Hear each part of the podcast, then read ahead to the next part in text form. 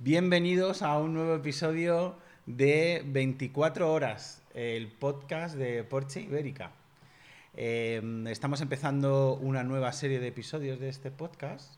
Son episodios divulgativos, donde a través de unos invitados y unas charlas distendidas, pues tratamos diferentes espacios del ecosistema Porsche, todo el ecosistema Porsche.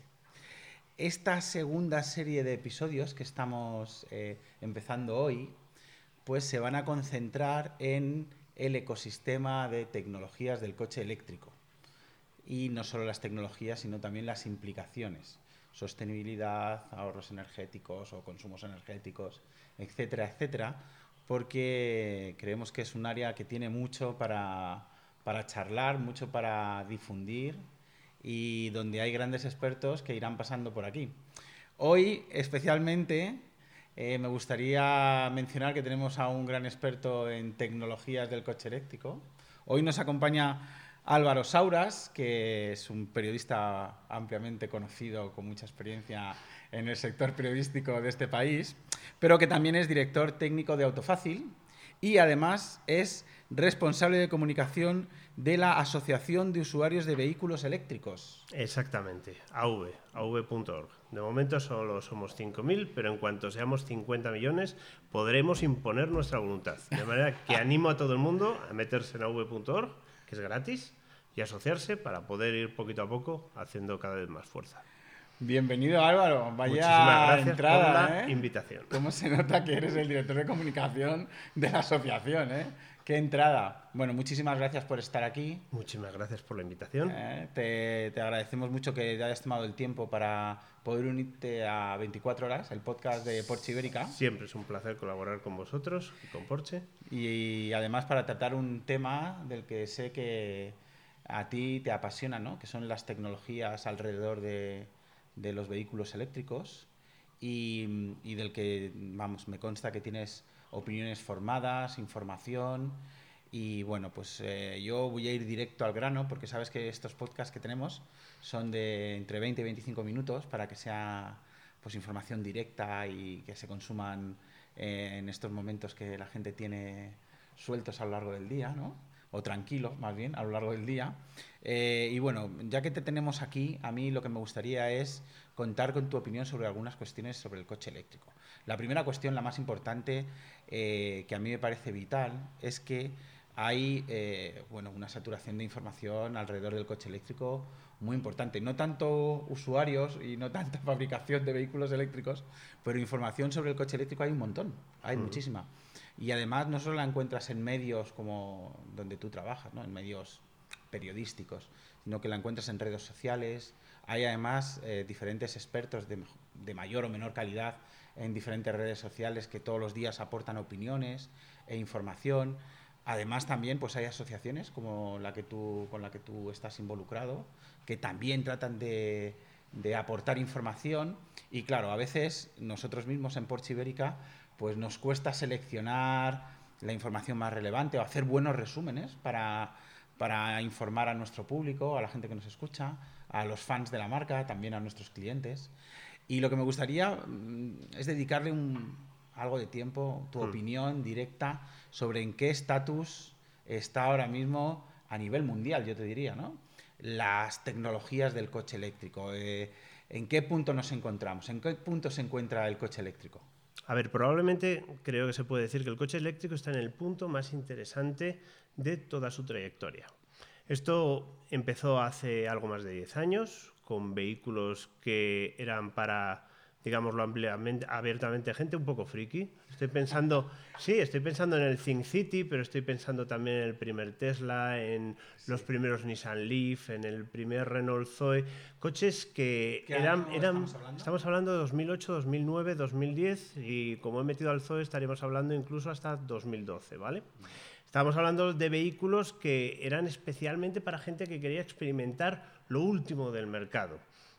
Para gente que amaba la innovación y que quería tener el último producto. Eh, eso fue evolucionando poquito a poco, llegó Tesla, Tesla ha cambiado mucho el mercado y entramos de, esta primera fase de los, dicho con todo el cariño, frikis, a la fase de los visionarios dentro de lo que es la curva de adopción que viven todos los productos. Los visionarios ya eran personas que veían que esto era el futuro, aunque el producto en sí mismo todavía no había conseguido demostrar que iba a ser el producto realmente. Los famosos early adopters. Early adopters. Y ahora estamos al principio de la gran trepada del producto, del coche eléctrico como producto, en la trepada pragmática. El coche eléctrico está empezando a demostrar que no solamente es algo para gente que se lo puede permitir porque sus circunstancias de transporte son las adecuadas, gente que cree que puede salvar al planeta, gente que quiere tener lo último en tecnología, sino que empezamos a tener vehículos eléctricos que pueden demostrar con argumentos lo que realmente son, que es que son mejores que los vehículos convencionales.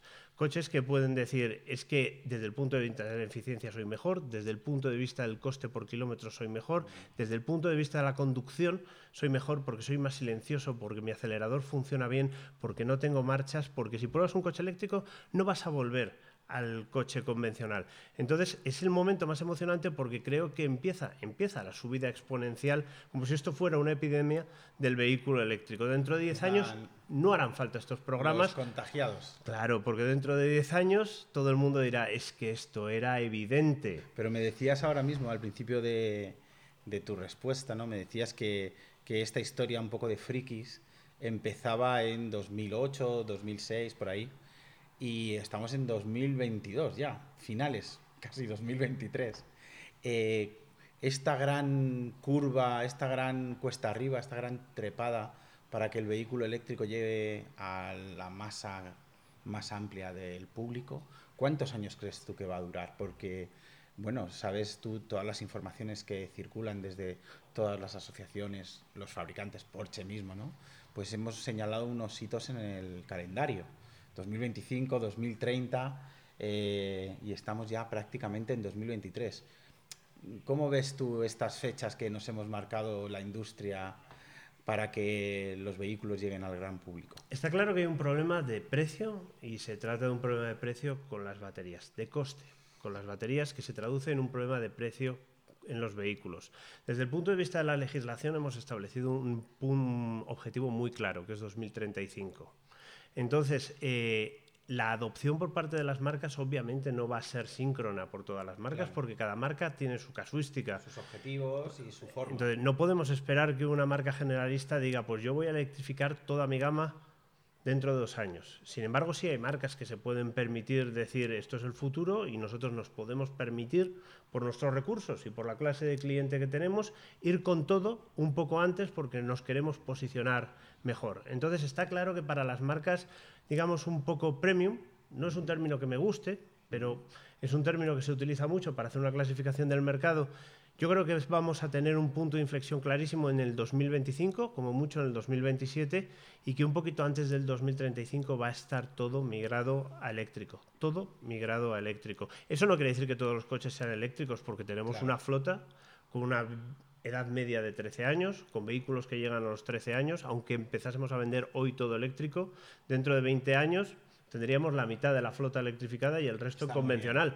De manera que esto no es el apocalipsis de la gasolina, ni el final del motor de combustión, ni como si mañana se fuera a apagar el sol. Eso es virtualmente imposible. Pero sí está claro que estamos empezando a subir, a subir esa pendiente. El momento más emocionante del vehículo eléctrico. Eh, pues eh, yo lo veo absolutamente igual.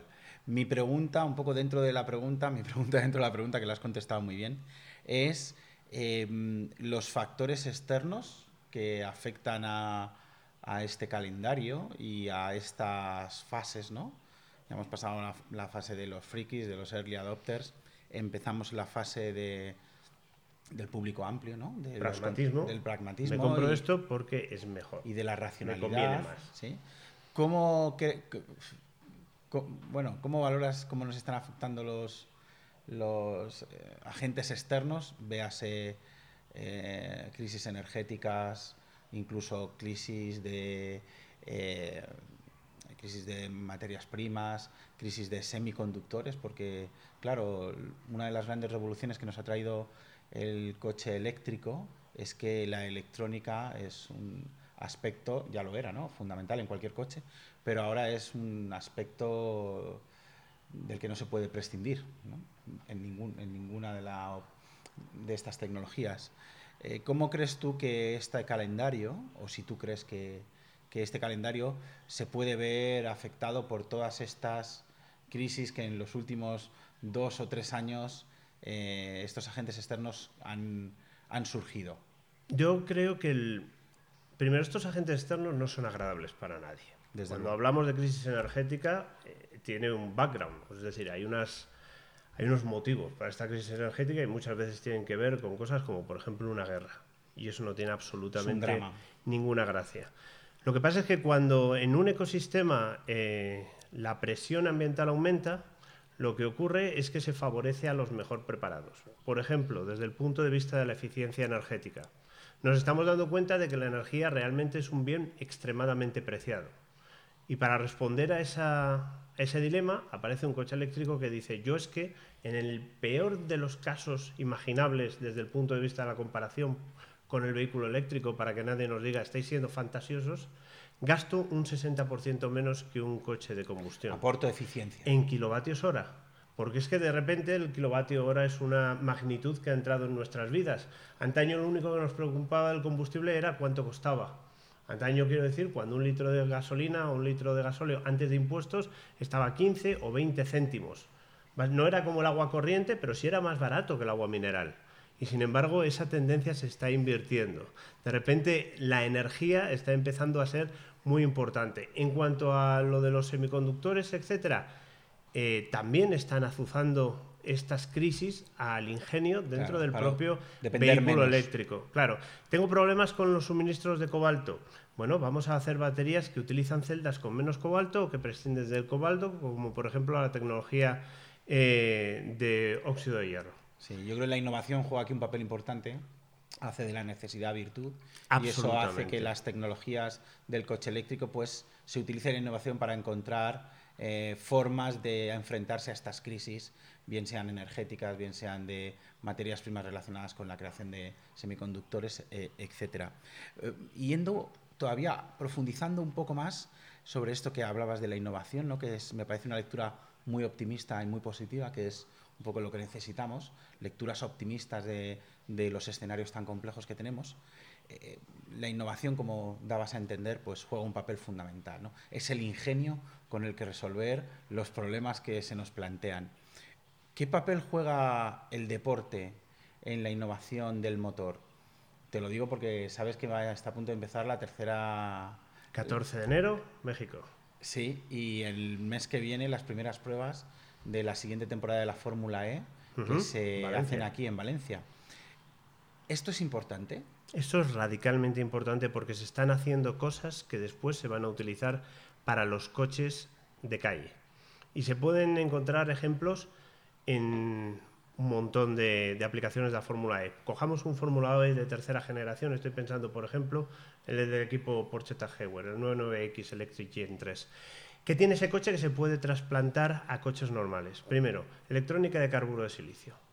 Esos chips son tres veces más pequeños, pesan tres veces menos, disipan tres veces menos potencia, es decir, tienen tres veces menos pérdidas, funcionan a mucha más frecuencia, de manera que pueden dibujar una forma de onda. Es decir, hay una nueva tecnología. Es una tecnología radicalmente mejor que ya están utilizando muchos fabricantes y que van a empezar a utilizar todos. ¿Por qué? Porque es, mucho mejor. Eh, permite hacer unidades que controlan la potencia con, una, con un volumen realmente ridículo. Estoy pensando en hay coches coreanos que utilizan esta tecnología que tienen inversores que pasan de los 200 kilovatios de potencia y tienen el tamaño de un pequeño vídeo VHS de antaño. Sí. Ves esa caja y dices, pero por aquí no pueden estar pasando 200 kilovatios. Sí pueden. O sea, tecnologías de baterías, esto, la Fórmula E y el deporte ayudan en la innovación. Em, ¿Alguna cosa más que se me pueda ocurrir? Em, Baterías con refrigeración directa. Es algo que tenemos en la Fórmula E, es algo que tenemos también un prototipo que ha presentado Porsche, el GT4 de Performance. Vale, o sea que vamos encontrando soluciones en el deporte. Eh, ¿Se llegará a cargar un, un coche de Fórmula E?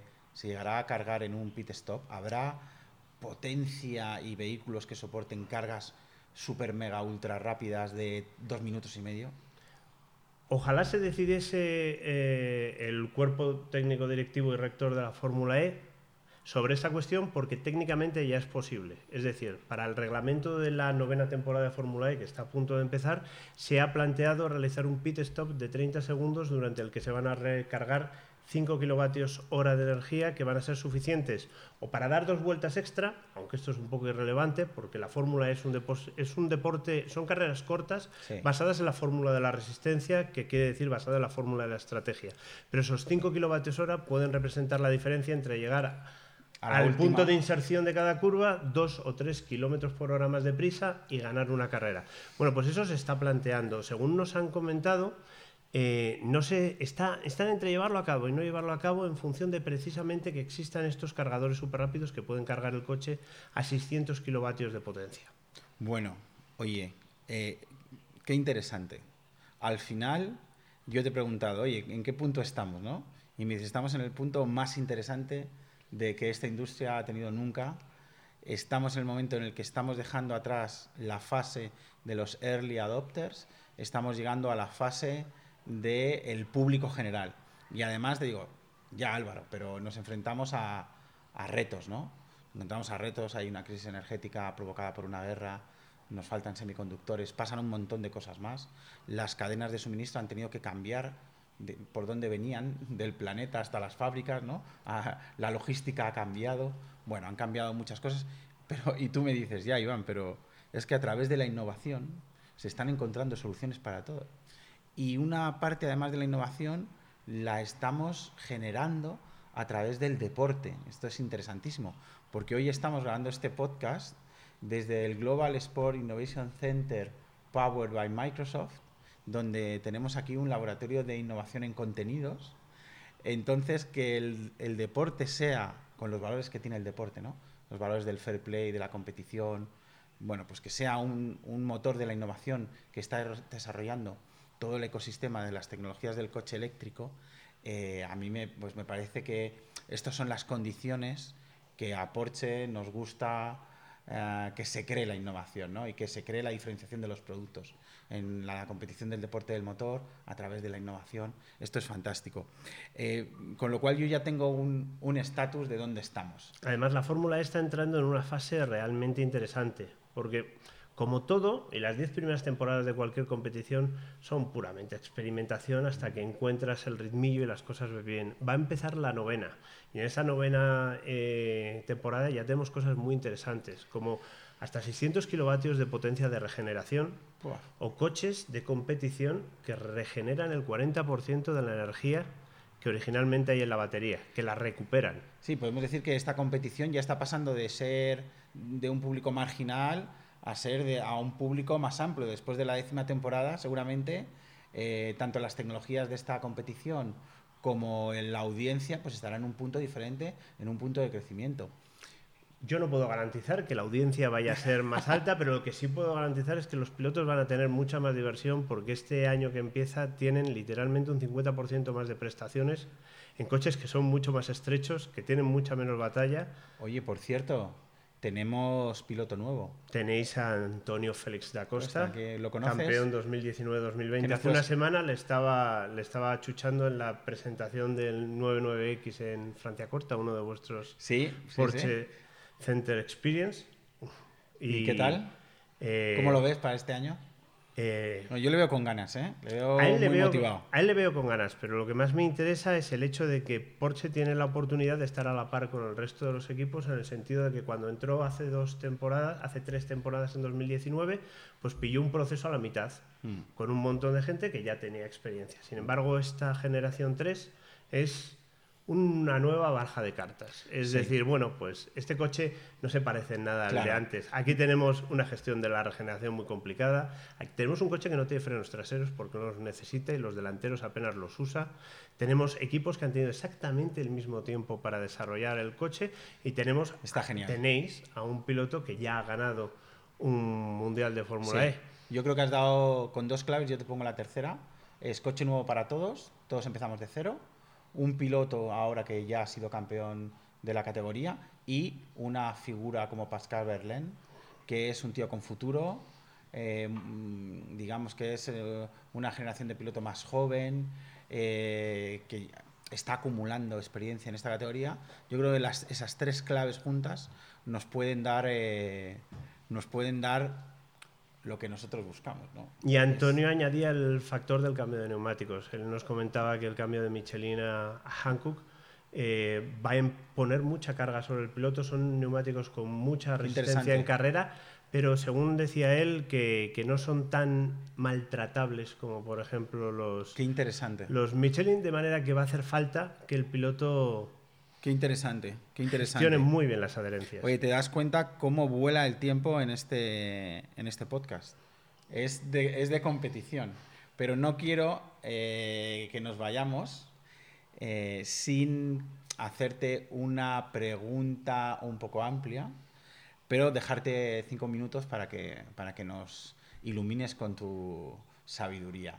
Me gustaría que me dieras las cinco tendencias de las, o los cinco grandes temas en torno a los que va a girar la conversación sobre el ecosistema del coche eléctrico. ¿Qué, qué cuatro o cinco cosas, o qué cinco cosas, crees tú que van a ser la tendencia que va a capitalizar un poco el desarrollo de, de este ecosistema? Vale, no es, no es una cuestión de, por supuesto, de sabiduría. Yo básicamente sé lo que nos enseñáis en las Bueno, pero tienes- presentaciones y lo que Pero experimentamos con los sumas de coches. todas las marcas, ¿no? Eso Digamos. sí, integro. Soy un integrador de, de experiencias para generar conocimiento. Qué cosa más bonita me ha salido. Muy bueno, sí, señor. Cinco claves, ¿vale? Venga, cinco La cosas. primera, la duración de las baterías. Esto parece muy evidente, pero hace 10 años no lo era así. Si hace 10 años yo hubiera tenido que poner la mano sobre el fuego en que las baterías Dices iban a durar... de cuántos kilómetros pueden hacer, cuántos años pueden durar. No, del hecho de que van a durar la vida del coche. Muy bien. Que eso es algo que tenemos perfectamente asumidos los más metidos en el mundo eléctrico, pero que te preguntan en autofácil continuamente. Dices, ¿esta batería cuándo hay que cambiarla? ¿A los 60.000? O algo por el estilo. Dices, Ya no hay dudas sobre esto. ya no hay duda sobre esto porque ya tenemos datos reales sobre la degradación de las baterías y además dentro de poco por ley va a estar garantizado que esa degradación sea lenta O sea cuando que- entre el Euro O 7. sea, que los usuarios pueden estar tranquilos. Absolutamente no tranquilos. este- Los coches eléctricos van a seguir haciendo menos kilómetros a medida que pasen los años, pero esa, la pendiente de esa recta Suficiente. es muy pequeña, es prácticamente plana. Segundo, aparición de nuevas químicas. Esto hace 10 años parecía imposible. Todos los coches eléctricos tenían que estar hechos con una química que se llama NMC, que es la más pura sangre y la más elitista que existe. Y parecía que no existía otra alternativa. Y sin embargo, está habiendo fabricantes, como por ejemplo Tesla, que están en una gama de precios elevada, o como por ejemplo MG, que está en una gama de precios mucho más baja, que están diciendo, o por ejemplo BID, que es el rey de Sí. la tecnología de hierro fosfato, que están diciendo, existen baterías de hierro fosfato que no son adecuadas para, necesito un coche como el Porsche Taycan y necesito la máxima Máxima. densidad de energía porque tiene que pesar lo mínimo, pero que son perfectamente aptas para los usuarios Qué bueno. porque son más pesadas, es cierto, pero más baratas, resisten más ciclos y encima son más seguras. En, La tercera, en cuanto a las químicas, ¿de, qué se, ¿de cuál vamos a hablar? eh, la, el- la revolución va a ser eh, hierro fosfato, claro. El hierro fosfato era hasta hace poco una química que se utilizaba para camiones y autobuses, Vale. pero que está empezando a plantearse la utilización Bueno, me para, la- me la apunto, para ¿eh? coches para coches Me lo convencionales. apunto, me lo apunto, Álvaro. Siguiente. De hecho, va, va a implicar una presión muy grande para los que utilizan tecnologías M- NMC, química NMC, porque bueno. quien se decante por esas celdas va a tener que venderlo como un plus, porque ya no va a ser la opción por defecto. Va a tener que decir a la gente, mire, esta celda eh, no se puede cargar hasta el 100% porque se puede degradar, cuidado si se calienta mucho o si tiene un, un problema, un problema físico, porque igual tenemos un thermal runaway y se incendia la cosa, pero la estoy usando porque fíjese la densidad de energía que tiene y la potencia pico que me proporciona de manera que es la apropiada, por ejemplo, para un deportivo o para un coche muy especial. Pero el resto, el mainstream, igual se decantan por hierro fosfato. Ok. La tercera opción, ¿Te doy una pista? sí, O yo diría, carburo silicio, ¿qué te dice? carburos silicios, que ya lo hemos mencionado, es la única alternativa para la electrónica. Tanto la ¿Pero electrónica va a de ser potencia tendencia? ¿Lo vamos a ver como tendencia? es la única salida. Venga. Insisto que nos permite hacer componentes tres veces más ligeros, tres veces más pequeños y que disipan tres veces menos energía. La cuarta, la cuarta es la velocidad de carga. Vale, vamos a hablar de esto, siempre vamos a hablar, ¿no? De velocidad de carga. De estos- Porque llevamos hablando de la velocidad de carga desde que, yo en mi caso, ¿no? Desde que Porsche planteó el primer sketch de Mission E, ya estábamos hablando de la velocidad de carga. ¿Tú crees que se va a seguir hablando de la velocidad de carga? La velocidad de carga mm, no se va a seguir hablando de la velocidad de carga porque tenemos límites bastante claros en cuanto a cómo de deprisa se puede cargar un coche y la frontera está en los 20 minutos. Vale. ¿Vale? 20 minutos es menos de lo que uno tarda en bajar del coche, pedirse un café, que se lo sirvan y volver. y es un tiempo suficientemente corto. Lo importante es que todos los cargadores se van a tener que adaptar, si pretenden ser competitivos en el mercado, no hablo de coches, de cargadores, a estas velocidades de carga. Es decir, antaño encontrar un cargador de 50 kilovatios era un milagro y que funcionara era un milagro al cuadrado. Ahora ir a un cargador de 50 kilovatios es como una especie de solución de emergencia. La gente quiere 150, 200, 230 o incluso 270. sabes que nosotros optamos hace tiempo ya por dentro de nuestros retailers, de nuestros eh, centros de experiencias Porsche, instalar los turbocargadores que denominamos. ¿Tú crees que eso va a ser una tendencia que van a seguir otros? Es una tendencia que van a seguir otros, que van a seguir todos, tanto en proveedores de gestores de carga como en los propios fabricantes, porque es un poco, es, como, es como las drogas duras, una vez que las pruebas ya no puedes volver a cargar a, velocidades bajas. Pero, pero tú qué opinas, que, que la instalación de puntos de carga 50 kilovatios mm, va a declinar un poco y la de 350 va a repuntar o, que las dos van a crecer? Las dos van a crecer. Tú piensas la cantidad de gasolineras que tenemos. Bueno, miles. Más de 10.000. Y no hay ningún problema. Va a haber una red de 50 kilovatios que puede ser muy apta para gente que tiene coches que no se pueden cargar muy deprisa porque, por ejemplo, necesitamos... Esto es algo que está pasando en China. En China el precio mínimo de un coche eléctrico ronda los 3.000 y pico euros. Es cierto que son coches muy diferentes, pero es cierto también que China ha descubierto que existe una demanda de vehículos eléctricos urbanos que no van a tener baterías gigantescas ni precios muy elevados. Y eso es algo que aquí todavía no hemos asumido. Y cuando lo asumamos, entonces... Eh, entraremos en esa fase de madurez. Entraremos en esa fase de madurez y habrá gente que necesitará cargadores de 50, pero para quien viaje 150, 200, 230 va a ser el estándar. Eh, los gestores de carga actuales, como por ejemplo Thunder, o Enea, puedes poner eh, el que tú quieras. No, se están planteando despliegues de cargadores de 50 kilovatios. Existe una ley que va a obligar a las gasolineras que venden más de 5 millones de litros y menos de 10 a, a poner cargadores de 50 y van a estar muy bien, pero van a ser conocidos dentro de dos años como cargadores de emergencia. Vale, wow. Última tendencia. El packaging. El packaging. El packaging. Oh, qué nombre, qué, bonito el packaging. ¿Qué demonios querrá decir? ¿Y qué, quieres decir con el packaging? ¿El packaging de qué? ¿Del coche? Del coche. Todos los coches, el empaquetamiento, vamos a hablar en cristiano. El empaquetamiento. Eso significa coger un montón de componentes y meterlos en el mínimo espacio posible y distribuirlos de la mejor forma. Hasta ahora todo el mundo daba por hecho que el único packaging posible para los coches eléctricos era lo que se denomina, perdón por otro anglicismo, skateboard. Sí, ¿Vale? O sea, patinete. patinete Básicamente una batería en el centro con eje delantero, eje trasero, y todo ahí a lo largo, ¿no? Como estilo eh, patinete. Estilo patinete. Todo lo demás, habitabilidad para las personas. Y eso está muy bien si lo que quieres hacer son coches para llevar cuatro personas con un maletero delantero y un maletero trasero. Pero ¿qué está ocurriendo? Que el coche eléctrico se está sofisticando lo suficiente como para llegar a ese punto en el que haya fabricantes y la no es que quiera insistir porque estamos en un podcast de Porsche, pero fabricantes que sí tienen un mercado de hacer coches eléctricos más especializados con un packaging distinto. ¿Y a qué me refiero? Una batería de 800 kilos, distribuida como una gran tableta de chocolate entre el eje delantero y trasero, está muy bien desde el punto de vista de la habitabilidad, pero cuando quieres pegar un volantazo hay que hacer cambiar de dirección a ese mogote enorme que tienes. Cuando pasas por un bache, por ejemplo, con una sola rueda, tienes un mogote enorme que tiene que cambiar de orientación. Y eso tiene una inercia enorme.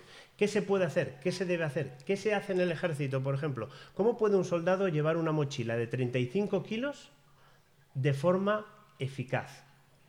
Pues llevando todo el peso cerca de su centro de gravedad. Y eso significa un packaging mejorado para conseguir combinar vehículo eléctrico y prestaciones deportivas, baterías centrales, que no es una innovación radical, que tanto Porsche, Ferrari o el fabricante de deportivos que tú quieras siempre lo ha hecho. Tengo aquí un mogote de 300 kilos, en el caso de un motor, ¿dónde lo voy a poner? Cerca del centro de gravedad, detrás del conductor.